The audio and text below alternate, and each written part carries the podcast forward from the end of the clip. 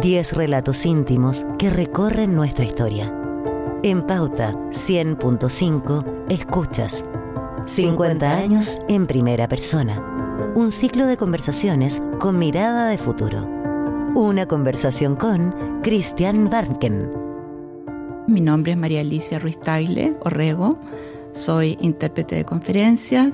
Para el año 73 tenía 26 años. María Alicia, un gusto de conversar contigo y agradecerte la confianza que depositas en mí para contar una historia que obviamente que es dolorosa, pero que también puede tener un atisbo de esperanza hacia adelante. Gracias, Primero, Cristian. cuéntame tu infancia con tu hermano Eugenio, eh, que fue víctima de la famosa caravana de la muerte. Cuéntame un poco de esa infancia, ese mundo antes del quiebre del 73. Ese mundo antes del 73 para, mm, para mi generación fue precioso. Éramos una generación que no teníamos la televisión, eh, las entretenciones no venían predeterminadas, las teníamos que hacer nosotros mismos.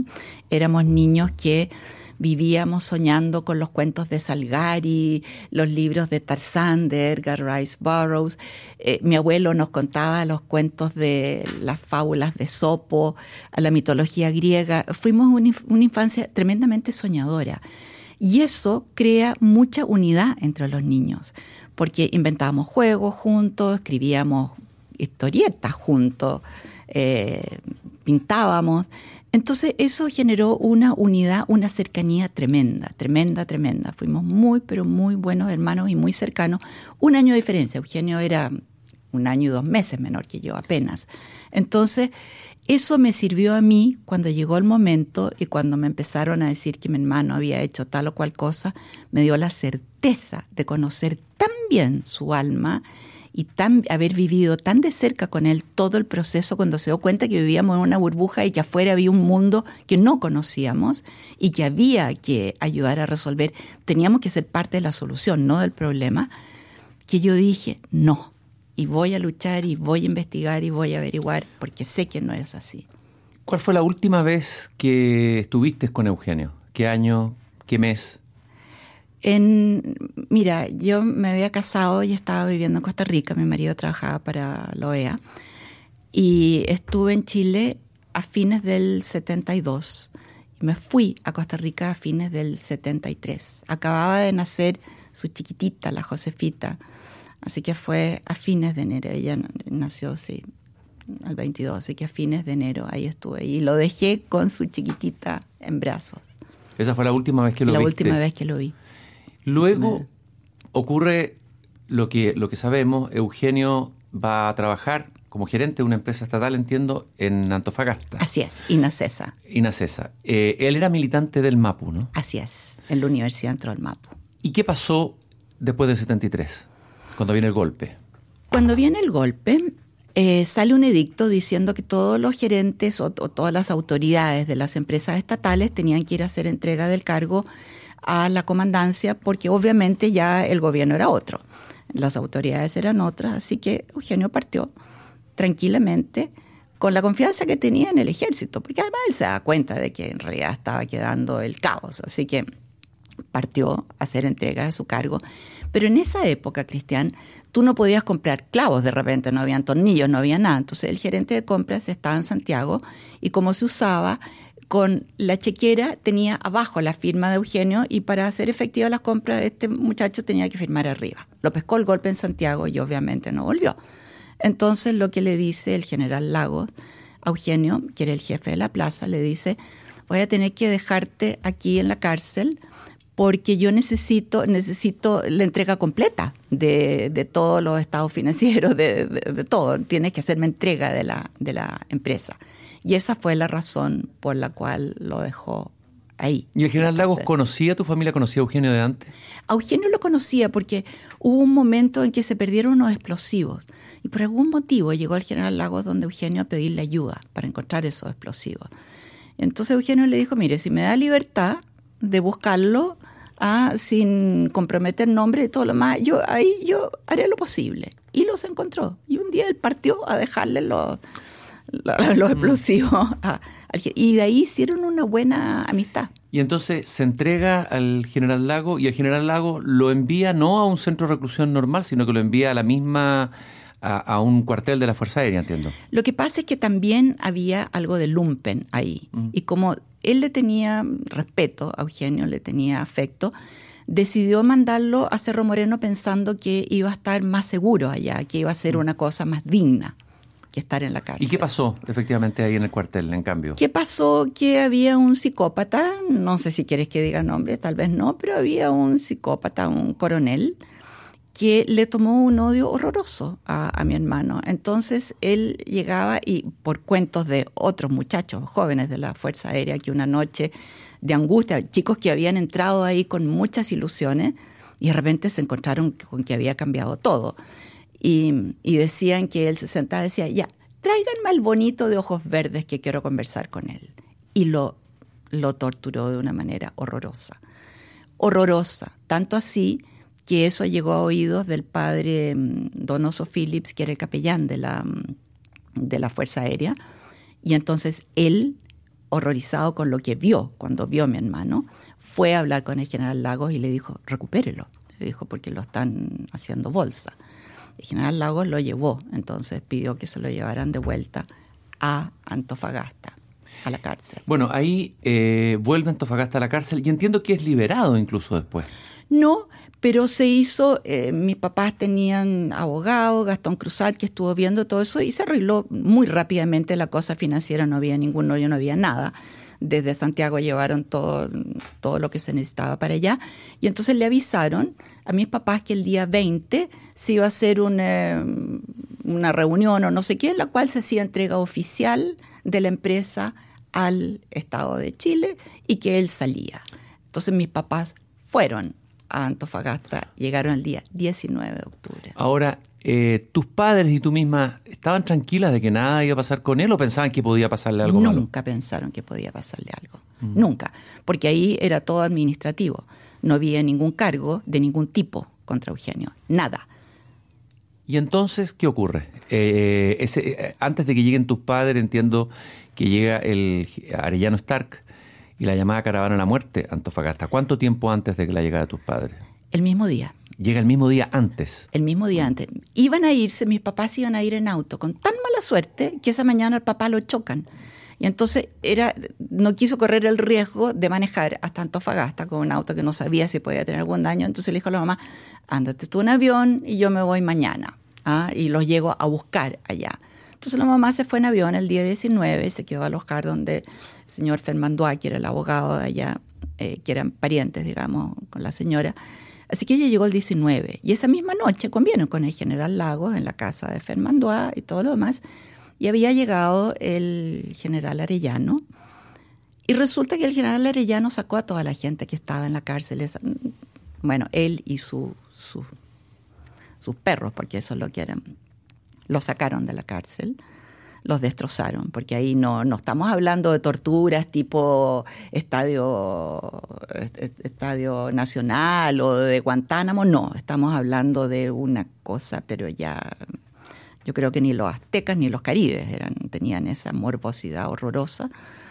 Y se lo llevaron eran todos, luego estaba el señor de la Corfo, eran cosas administrativas, ahí no había ningún terrorista, nadie que lo habían pillado en ninguna cosa rara, los que se llevó. Y llegó a golpear la puerta y a decir que el general tenía que irse para firmar que los habían tenido que fusilar por intento de escape. O sea, la orden del general Arellano al general Lago fue que firmara que habían sido fusilados porque habían querido fugarse. Así es. Y habían sido fusilados o sea, asesinados realmente. no, ojalá hubieran sido fusilados, una muerte misericordiosa hubiera sido eso. ¿Y tus padres y tu madre llegan cuando ya había ocurrido el hecho? Claro, llegan y al día siguiente ya fueron, fue un, obviamente, imagínate el desconcierto, el horror, todo lo demás, nadie podía entender lo que estaba pasando. Y mi mamá fue tremendamente valiente y ella exigió ver el cuerpo de mi hermano porque ella sabía que mi hermano no se iba a arrancar. Entonces ella exigió ver el cuerpo de mi hermano. Fue el único cuerpo, el único ataúd que entregaron abierto, que la dejaron ver, con unos cinco o siete tipos con la metralleta apuntando a mi mamá mientras ella abría el ataúd y podía ver todo lo que, lo que habían hecho. Mi mamá no durmió nunca más en su vida después de eso, o sea, nunca más.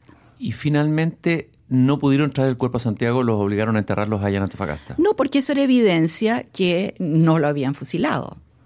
Entonces no, no los dejaron. Entonces mis papás se quedaron en Antofagasta como cinco días hasta que se enterró allá, o cuatro días, qué sé yo, hasta que lo enterraron allá y lo pudimos traer 20 años después. ¿Qué papel jugó Jaime Guzmán en el Entiendo que Jaime Guzmán de alguna manera intervino eh, por tu hermano. Claro, Jaime era amigo de Eugenio, los dos pensaban, tenían muchos deseos de mejorar las condiciones de la gente más necesitada, pero discutían, como ocurría en esa época en que los pensamientos eran muy importantes y compartirlos y analizarlos, discutían de cuál era el camino. Y Jaime decía, me decía a mí, me decía, mira, yo traté de convencerlo, pero, pero no. ¿ah? Pero, pero yo pongo las manos al fuego por Eugenio y quiero saber qué pasó. Total que yo me vine de Costa Rica. A mis papás no les dieron línea telefónica para llamarme a Costa Rica, no quisieron. Tuvieron que hacerlo a través de mi suegra, llamando a Santiago, que ella me llamara. ¿Qué te pasó a ti en ese momento? Porque tú tenías la confianza que no le iba a pasar nada a él, pensabas que las Fuerzas Armadas se iban a comportar en forma decente. Total. ¿Qué, ¿Qué te pasó a ti en ese momento interiormente? Fíjate que en ese momento nada. Fue tal el shock que no podía pensar en nada más que en mi hermano. No, no, no podía eh, asimilar lo que estaba pasando en el país, no podía entenderlo, era demasiado, demasiado, era un corte de realidad demasiado fuerte.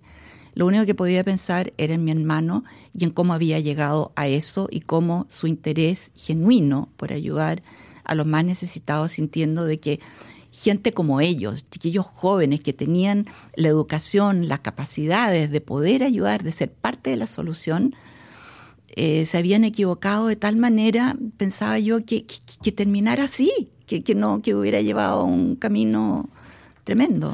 Me, me, impresiona la figura del general Lagos. Me imagino que una persona que tiene que haber sufrido, haber firmado una declaración que era una mentira que él sabía, él conocía a tu familia, había comido con tu madre el día anterior. Es decir, había una cercanía. Eh, ¿Tuviste la oportunidad de hablar con él en algún momento, con el general Lagos?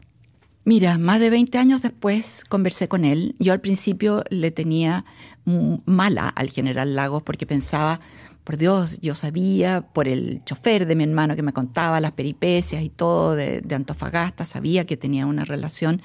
Con mi cuñada fue duro. Eh, Lagos no quería, no, quería él no quería que ella viera a Eugenio, le ponía trabas. Entonces yo pensé que era un hombre duro. Y cuando logré conversar con él, que fue muy emocionante, terminamos los dos llorando realmente, ahí me di cuenta que fue un hombre que se vio también sus ideales completamente, de pronto le, le, cortaron las alas y de pronto lo empujaron a un lugar donde él no quería estar. Claro que no quería dejar que Mónica viera a mi hermano, porque no quería que lo viera como estaba. Entonces él también tenía que aparentar que él era el, el, el duro, que él seguía a cargo de la plaza Antofagasta. Y, él trató de hablar con, es decir, habló con Arellano Stark, me contaba y Arellano le dijo, mire, le dijo, yo tengo en mi caja fuerte, tengo todo lo que a mí me valide y me autorice, usted no tiene nada que hacer contra mí. Habló con Pinochet y se dio cuenta de que era así. A él lo degradaron, no sé si lo degradaron, en realidad eso son cosas militares que no me meto, pero le cortaron las alas para siempre, fue un paria se sintió abandonado por toda su familia, los amigos de sus hijos. Él se había criado. Me dijo, ese era mi mundo, me dijo, del cual me cortaron para siempre. Pero tuvo la valentía de declarar todo lo que había sucedido ante los tribunales. Tú has hablado de que eh, has tenido dos luchas en tu vida. Y vamos a hablar de la primera lucha. ¿Cuál fue la primera lucha? Eh? La primera lucha fue precisamente por lo tremendo que fue eso y también por el ruido también que se armó, el mismo hecho de que Jaime, cuando llegaron mis papás de Antofagasta, los llevó personalmente a hablar con el general Pinochet, con, los cuatro miembros de la Junta, a hablar con ellos. Em, quisieron protegerse y entonces dijeron que en realidad mi hermano lo que quería era volar el agua o la luz, no recuerdo. Una de las dos, que lo habían parado porque era un terrorista que quería volar el agua o la luz en Antofagasta. ¿ya? A mí eso me afectó muchísimo, porque yo sabía que era total y absolutamente imposible, era totalmente falso y lo veía que era un arma de protección, decir, como decir, este gobierno maravilloso jamás estaría haciéndole nada a un pacifista.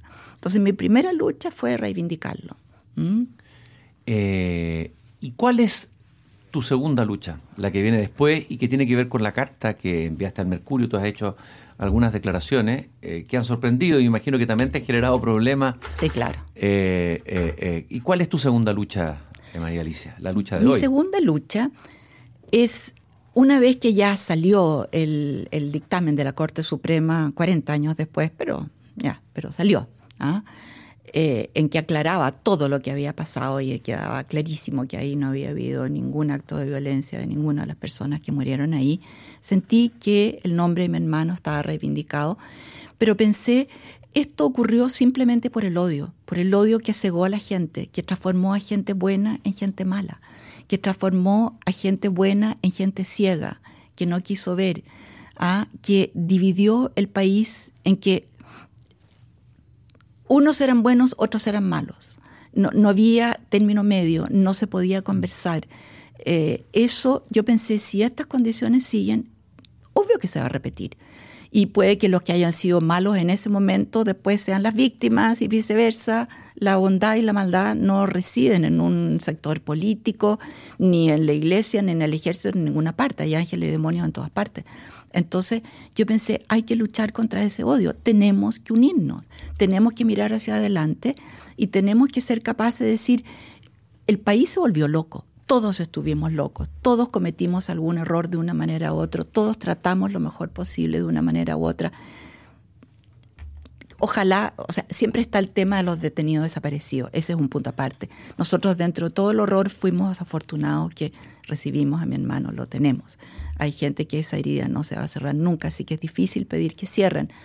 Pero la idea era, ojalá, tratar de que hablemos, de que nos entendamos un poquitito, para que nuestros hijos crezcan sin odio.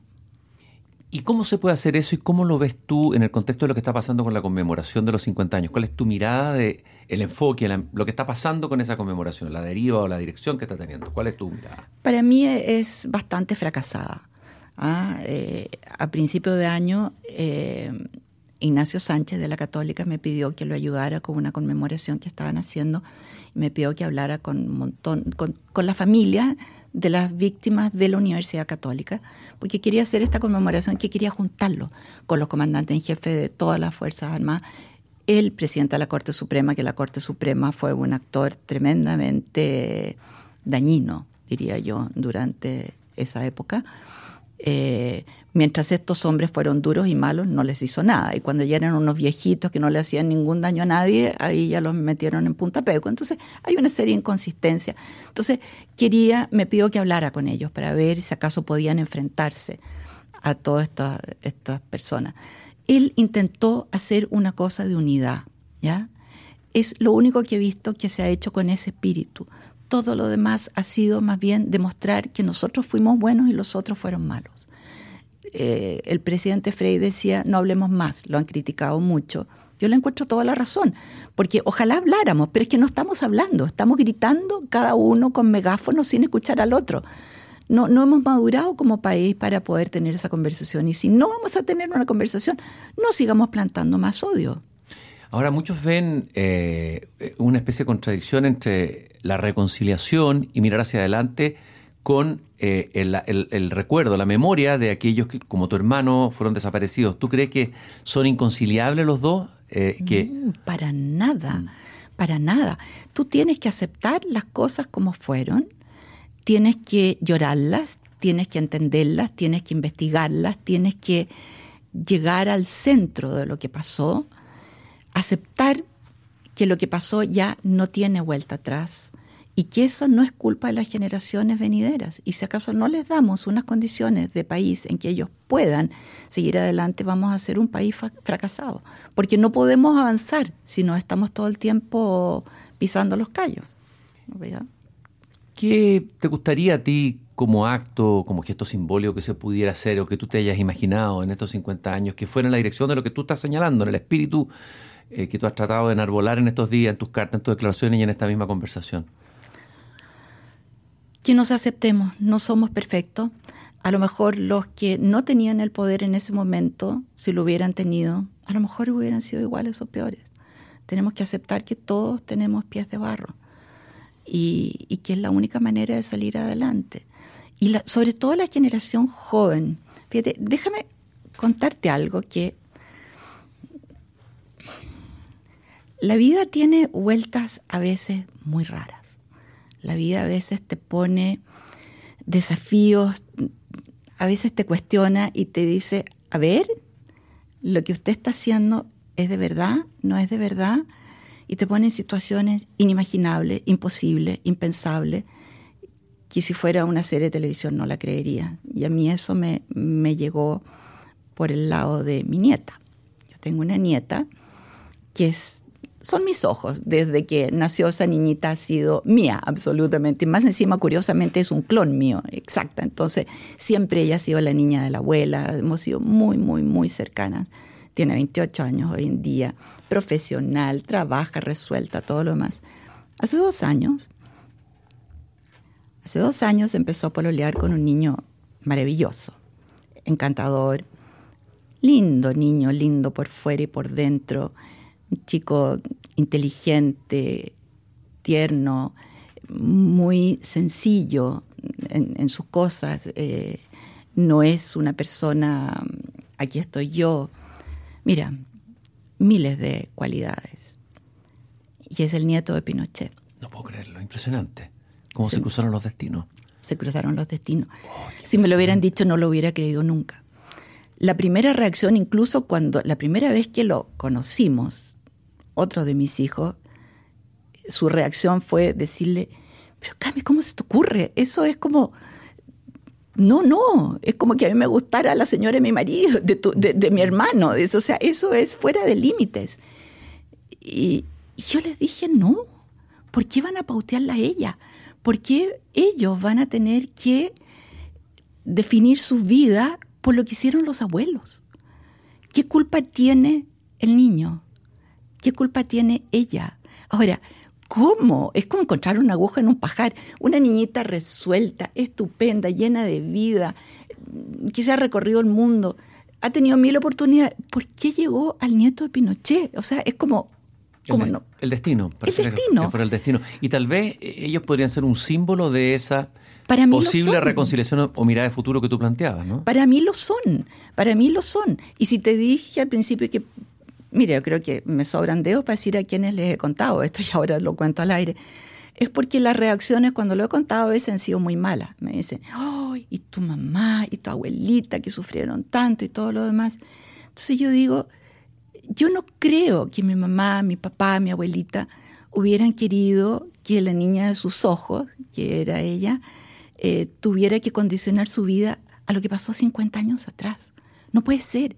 Ellos son testigos de que la juventud, de que el país tiene que seguir adelante con amor por lo que es cada persona, por la bondad de cada persona. Y el que tú consideras que es malo, bueno, a ese lo dejas afuera, pero no porque alguien te diga que pertenece a un sector que a ti te parece malo. Si tú pudieras, imaginemos, en un sueño puede ser, o en una ficción, pero una ficción interior, eh, encontrarte con Eugenio. ¿Cómo nos vamos a encontrar a lo mejor en el misterio, todos los que hemos perdido a nuestros seres queridos? tenemos ese anhelo, ¿no? Así es. ¿Qué le dirías a Eugenio después de todo lo que has vivido, de todo lo que ha pasado? ¿Qué te gustaría decirle? Decirle que espero que gracias a su sacrificio hay un poquito más de paz. Que a lo mejor eso que él quería para la gente necesitada, la gente pobre, que a lo mejor está un caminito más cerca, un pasito más cerca a alcanzarlo, que su sacrificio no fue todo en vano. En Pauta 100.5, esto fue 50, años en primera persona. Relatos íntimos que recorren nuestra historia con mirada de futuro.